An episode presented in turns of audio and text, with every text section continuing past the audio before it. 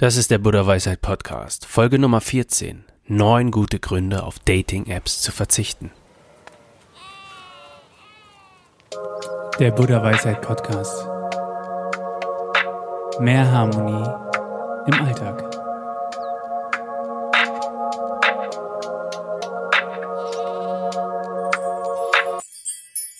Die Benutzung von Dating-Apps birgt reale Gefahren für dich und deine Gesundheit. Wir wollen in dieser Podcast-Folge neun Gründe diskutieren, auf Dating-Apps zu verzichten.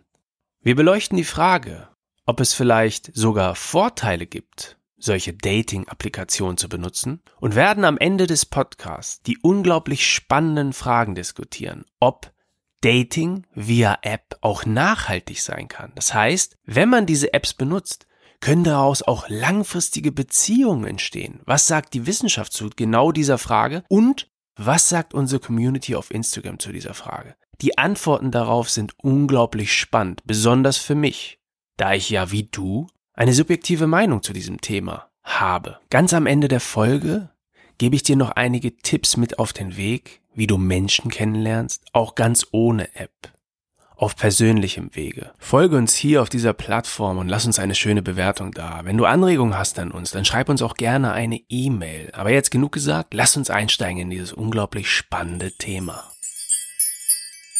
Lass uns direkt einsteigen in das Thema mit dem ersten Grund, auf eine Dating-App zu verzichten. Ob Instagram, Tinder, TikTok oder einfach unser E-Mail-Postfach. Die Erregungssucht, dessen Treiber der berühmt-berüchtigte Dopaminloop ist, birgt die Gefahr, an einer Sucht zu erkranken, die noch nicht mal einen richtigen Namen hat. Manchmal heißt sie Internetsucht oder auch Pornosucht. Erregungssucht trifft es besser. Denn die Erregungssucht beschreibt diesen neuerdings häufig auftretenden Effekt, den du vielleicht schon bei dir selber beobachten konntest. Wenn du ständig an dein Handy gehst, ins E-Mail-Postfach schaust, sind neue E-Mails da, habe ich noch ein Like bei Instagram bekommen. Oder ich mache die Tinder-App auf, um zu schauen, oder besser gesagt, um zu wischen und vielleicht einen neuen Match zu bekommen. Wer weiß, wer sich dahinter verbirgt. Es ist egal, was du machst. Das alles fällt unter den Begriff Erregungssucht, wenn es halt Züge eines Süchtigen annimmt. Ich mache einen kleinen Einschnitt an dieser Stelle, und möchte dir ganz kurz erklären, wie ein Dopamin-Loop funktioniert. Ein Dopamin-Loop fängt im ersten Schritt an, natürlich mit einem Ereignis, das das Glückshormon Dopamin bei uns auslöst, okay? Ungesund wird es, wenn dieser erste Schritt in einem übermäßigen Konsum resultiert. Okay, also immer wieder Dopamin, Dopamin, Dopamin. Das, was jetzt passiert in unserer Gesellschaft, dass wir ständig irgendwelche Nachrichten bekommen und so ganz kleine Reize bei uns ausgelöst werden, das kennen wir gar nicht als Menschen, als Homo sapiens. Und was dann als zweites passiert, wenn halt dieser übermäßige, chronische Konsum ständig stattfindet, ist ein Exzessmechanismus oder Binge-Mechanismus. Du kennst es vielleicht, wenn Leute sagen, ich habe wieder Netflix gebinged dieses Wochenende. Bingen heißt halt einfach übermäßig konsumieren und dann entsteht das Verlangen nach immer mehr. Und das ist dann die Sucht. Die Erregungssucht ist eine reale Sache, die immer mehr Anklang findet bei Wissenschaftlern. Und es gab auch schon die ersten Stars beispielsweise, die offen zugegeben haben, ich litt an einer Pornosucht. Ich litt an einer Internetsucht. Denn dasselbe was bei dem Internetkonsum und dem ganzen Handykonsum und Social-Media-Konsum stattfindet, findet auch bei einer Pornosucht statt. Das ist dasselbe Prinzip. Dopamin, Dopamin, immer wieder was Neues. Ein relativ berühmtes Beispiel für eine Pornosucht ist Terry Crews, der amerikanische Schauspieler. Aber wieder zum Thema. Was denkst du, wieso es bei Tinder und Co. das Swipe-Up-Konzept gibt?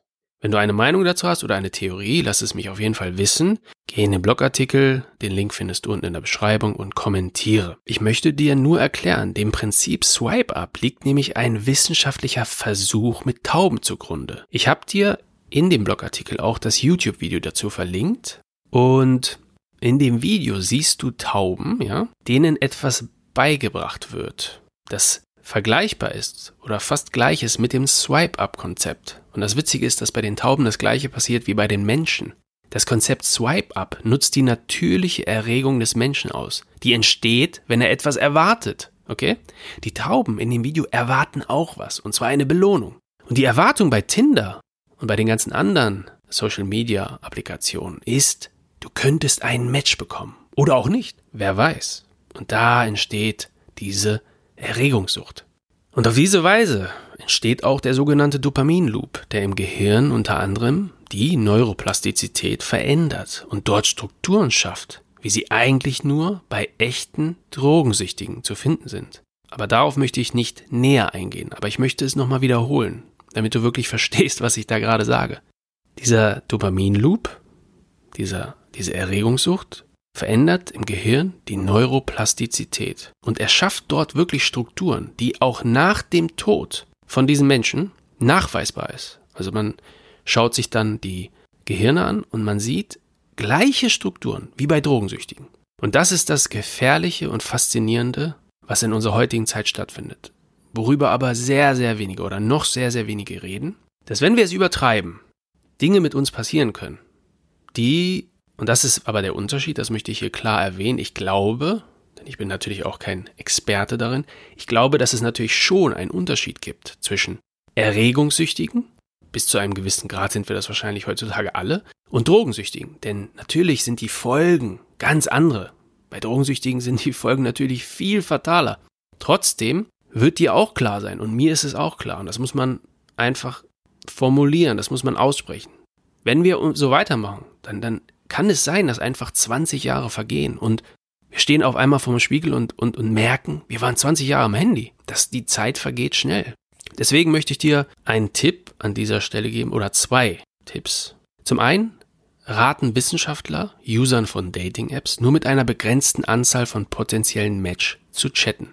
Okay, das Ganze ein bisschen einzuschränken. Und der zweite Tipp, ist auch ein wichtiger Tipp, den ich einmal äh, bei einer, bei einem Vortrag von einem Psychiater gehört habe, er hat das den ähm, Zuschauern geraten, dass du dir Pausen einräumst. Räume dir Pausen ein, indem du keine Social Media konsumierst, vielleicht sogar auf das Handy verzichtest, um diese Erregungssucht zurückzufahren, um ein Reset zu machen. Denn anders natürlich als bei Drogensüchtigen ist hier ein Reset viel, viel leichter möglich und ohne extreme Entzugserscheinung. Trotzdem ist es wichtig, diese Pausen zu machen. Wenn du eine Familie hast, fahr in Urlaub, trefft bewusst die Entscheidung, aufs Handy zu verzichten.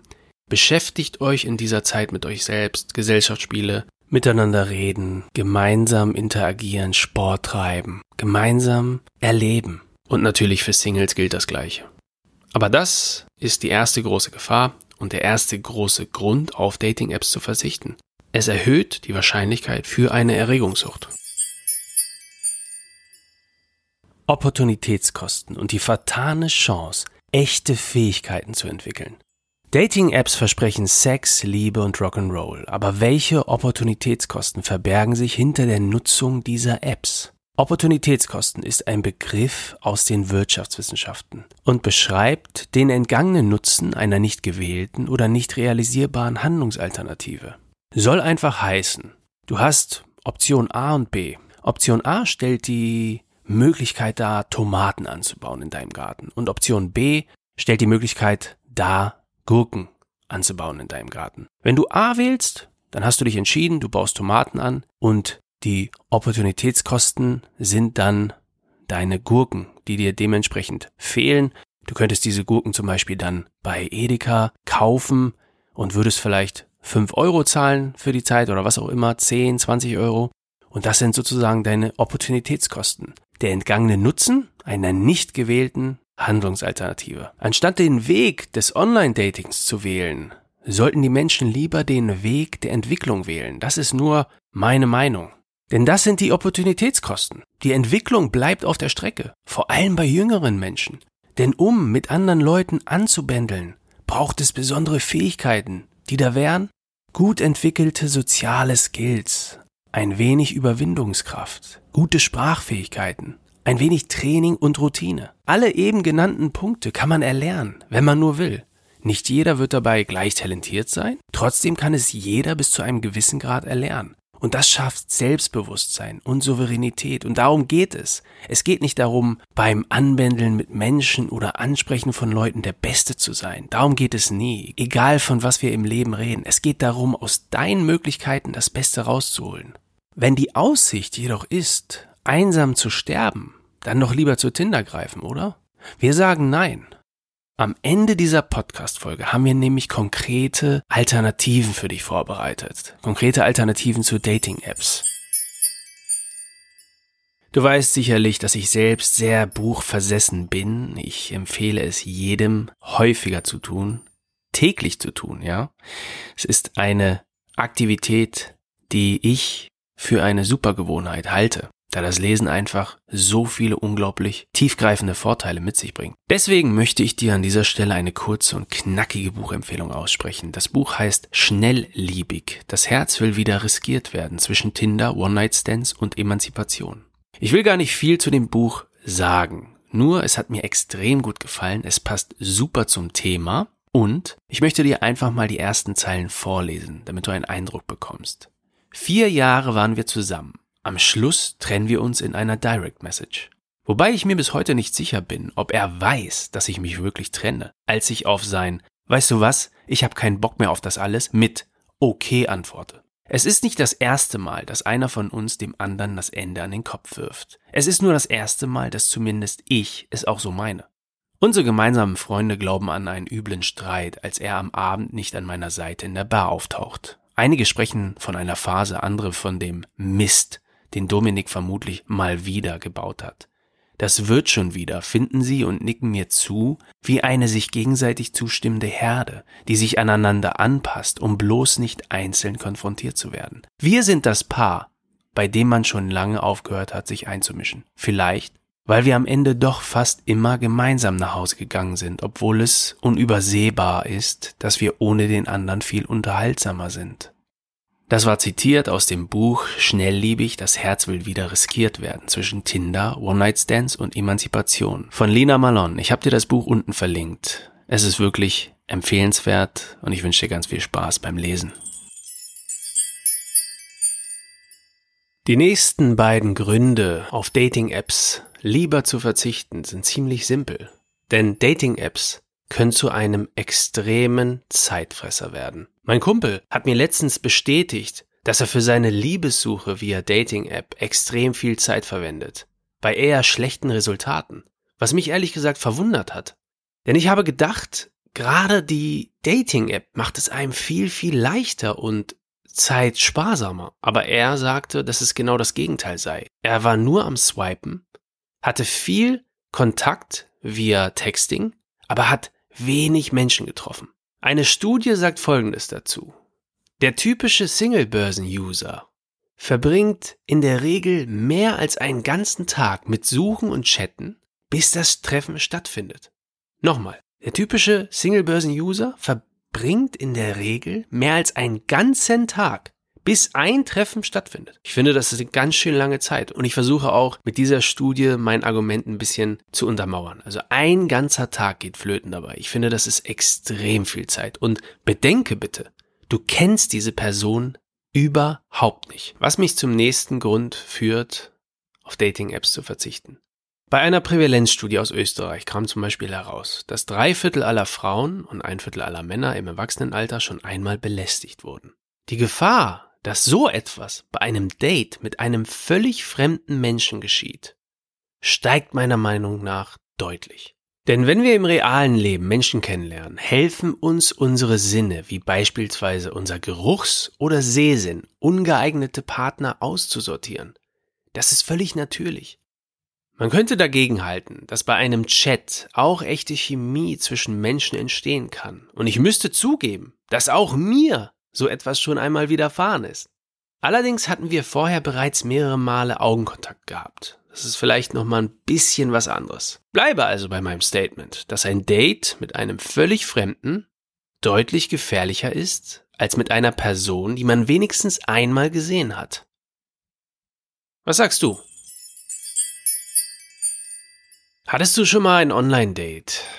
Denn ich finde, und das ist eine völlige subjektive Betrachtung von mir, denn ich hatte noch nie ein Online-Date oder zumindest ein reines Online-Date via Dating-App. Denn ich behaupte, der Zauber fehlt oftmals bei Online-Dates. Vielleicht bin ich altmodisch, aber wohnt dem ersten Erblicken eines Menschen nicht ein Zauber inne? Ich meine hiermit nicht das Erblicken, wenn du dein Tinder-Date am verabredeten Treffpunkt stehen siehst, sondern eher das jungfräuliche Sehen einer dir völlig fremden Person.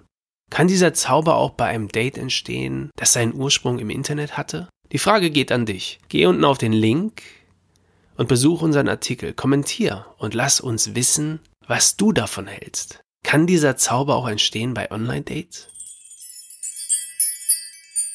Grund 6, 7 und 8 haben alle einen ähnlichen Charakter. Zunächst einmal kann eine Shopping-Mentalität entstehen, wenn man eine Dating-App benutzt. Soziologen fanden heraus, dass sich die User von Dating-Apps und Single-Portalen wie Menschen auf Shoppingtouren verhielten.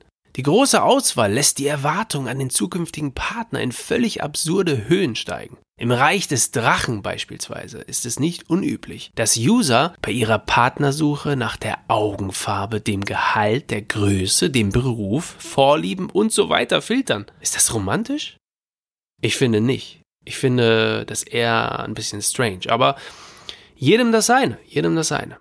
Beim siebten Grund geht es um das Thema Sex und Binge-Watching. Denn wir sagen, es kann sein, dass man mit Online-Dating von Binge-Watching zum Binge-Sexing geht. Bei Dating-Apps soll es wohl auch diese Dienste geben, die speziell dafür konzipiert wurden, um Menschen zusammenzubringen, die es einfach nur treiben wollen. Ist das okay? Absolut. Doch ich glaube, dieses Verhalten bringt enorme Gefahren mit sich, da wir hier von Sex reden und nicht von Minigolf. Sex ist im besten Fall ein intimes, aufregendes Miteinander zwischen Menschen, die sich lieben, auf die eine oder andere Weise. Es besteht doch die Gefahr, dass Sex gebinged wird, richtiggehend inhaliert, weil das Zustandekommen viel einfacher geworden ist. Genau solch einen Fall habe ich in meinem eigenen Bekanntenkreis selbst beobachten können. Vom absolut stillen Mäuschen zur Sexmaschine in weniger als zwei Monaten. Man kann das sehen, wie man will. Ich persönlich glaube, es hat keinen echten Mehrwert. Als achten Grund haben wir, dass die Partnersuche ein bisschen zum Leistungsmarathon wird. Bei Usern von Datingportalen beobachtet man oftmals einen Leistungsgedanken, wie man ihn aus der Welt des Kapitalismus kennt. Die Selbstoptimierung wird dann übertragen auf die Liebe. Finde ich persönlich einfach ein wenig schwierig, wenn auf einmal versucht wird, ganz viele Chats auf einmal zu führen, um bloß die Chance zu erhöhen, den perfekten Partner zu erwischen. Wir sagen, die sozialen Fähigkeiten verkümmern durch die Nutzung von Dating-Apps. Etwas weiter am Anfang dieser Folge haben wir den Fall besprochen, dass sich wichtige soziale Fähigkeiten erst gar nicht entwickeln können, durch die fehlende Chance, seine eigene Komfortzone zu verlassen, wenn man sich dazu entschließt, jemand völlig Fremdes kennenzulernen. Denn das macht man, wenn man fremde Menschen bewusst kennenlernt. Man verlässt seine Komfortzone. Zusammenfassend will ich also sagen, dass es durchaus passieren kann, dass deine sozialen Fähigkeiten ein Stück weit verkümmern durch das übermäßige Benutzen von Dating-Apps. Ein Auto will bekanntermaßen auch gefahren werden, oder nicht? Und genau so verhält es sich doch mit uns Menschen. Unsere Fähigkeiten zu kommunizieren und uns gewissen Dingen zu stellen müssen trainiert werden. Wir müssen interagieren mit anderen Menschen. Und zwar in der Realität. Von Angesicht zu Angesicht. Lass uns zum Ende des Podcasts noch die wirklich interessanten Fragen beleuchten. Nämlich, ist digitales Dating via App auch nachhaltig? Es entsteht der Eindruck, dass Dating-Apps ein polygames Dasein richtiggehend herausfordern. Dies suggeriert zumindest eine Studie, die herausfand, dass bereits 42 Prozent aller Tinder-Nutzer liiert seien, also in einer festen Partnerschaft. Klingt nach echter Partnersuche, wenn du mich fragst. Zudem denken sich viele User von Singlebörsen vielleicht, umso mehr Dates, umso höher die Chance, den passenden Partner zu finden. Das hört sich für mich ein bisschen wie Statistik an, aber nicht wie Liebe. Und jetzt kommt's. Trotzdem kommt die Wissenschaft, jedenfalls in dieser Studie, zu einem ziemlich verblüffenden Ergebnis, denn zwei Forscher befragten insgesamt 3245 Frauen und Männer deren Beziehung bereits über zehn Jahre besteht. Und jetzt halte ich fest, dieses Ergebnis ist wirklich überraschend, vor allem für mich. Jede dritte Ehe dieser Menschen ist online entstanden. Für mich war diese Info ein wirklicher Hammer, denn das hätte ich niemals erwartet. Und das Lustige ist, wir haben diese Frage auch bei unseren wöchentlichen Storyrunden gestellt. Und auch dort war das Ergebnis wirklich überraschend, denn viele unserer Follower sagen das Gleiche. Ihre Ehe ist online entstanden und sie hält. Vielleicht sogar noch länger als die Ehen, die ähm, persönlich irgendwie entstanden, in persönlichen Kontakt entstanden sind. Und für mich war das wirklich überraschend, aber das sind die Fakten. Übrigens, wenn du uns noch nicht bei Instagram folgst und auch an diesen Story-Fragerunden und den Umfragen und so weiter teilnehmen möchtest und natürlich unseren Content auf Instagram genießen möchtest, folg uns auf Instagram. Den Link findest du unten in der Beschreibung. Um die Frage also abschließend für uns, für diesen, für diese Folge zu klären, würde ich sagen, für mich war es sehr überraschend, aber das ist der Beweis, dass Online-Dating vielleicht doch nicht so schlecht ist, wie ich dachte. Das muss ich zugeben. Die nächste interessante Frage lautet, ob es Alternativen zu Dating-Apps gibt, wenn es darum geht, den Menschen fürs Leben oder einfach Menschen kennenzulernen. Ich hatte dir ja schon am Anfang der Episode gesagt, dass wir am Ende der Folge ein wenig darauf eingehen möchten, was für Alternativen es gibt. Was kann man machen, um Menschen kennenzulernen? Und die Antworten oder die Lösung für dieses, naja, in Anführungsstrichen, Problem ist wie immer sehr einfach. Ich sage Leuten, die einen Partner suchen, immer erstmal sich zu entspannen. Denn mit Druck oder mit dieser Art von Druck entsteht meistens nichts Gutes. Das heißt nicht, dass man gar nichts machen soll. Mein Tipp für dich ist, werde aktiv. Und zwar im wahrsten Sinne des Wortes.